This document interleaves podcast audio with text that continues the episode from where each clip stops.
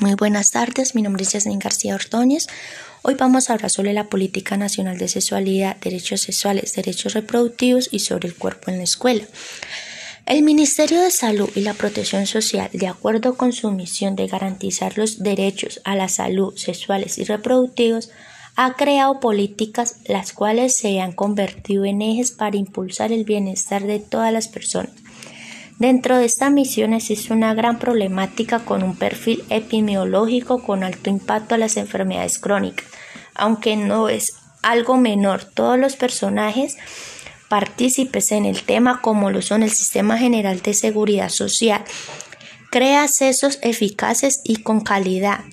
para mitigar los inconvenientes que pueden presentarse. Es por eso y haciendo referencia a esa necesidad de tomar medidas y posición frente a todos los problemas que surgen de los derechos sexuales y reproductivos, es que nacen las siguientes estrategias. Atención primera en salud, con enfoque de salud familiar, la gestión integral de riesgo y salud, educación abierta y respeto al tema y los enfoques de derechos de género y diferencial.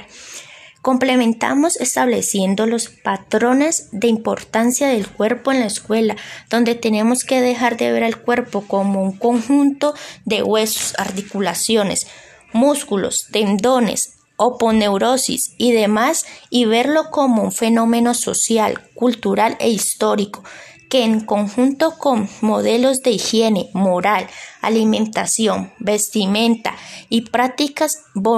vinculadas al cuidado de nuestro cuerpo forman esa integridad que le debemos dar a nuestro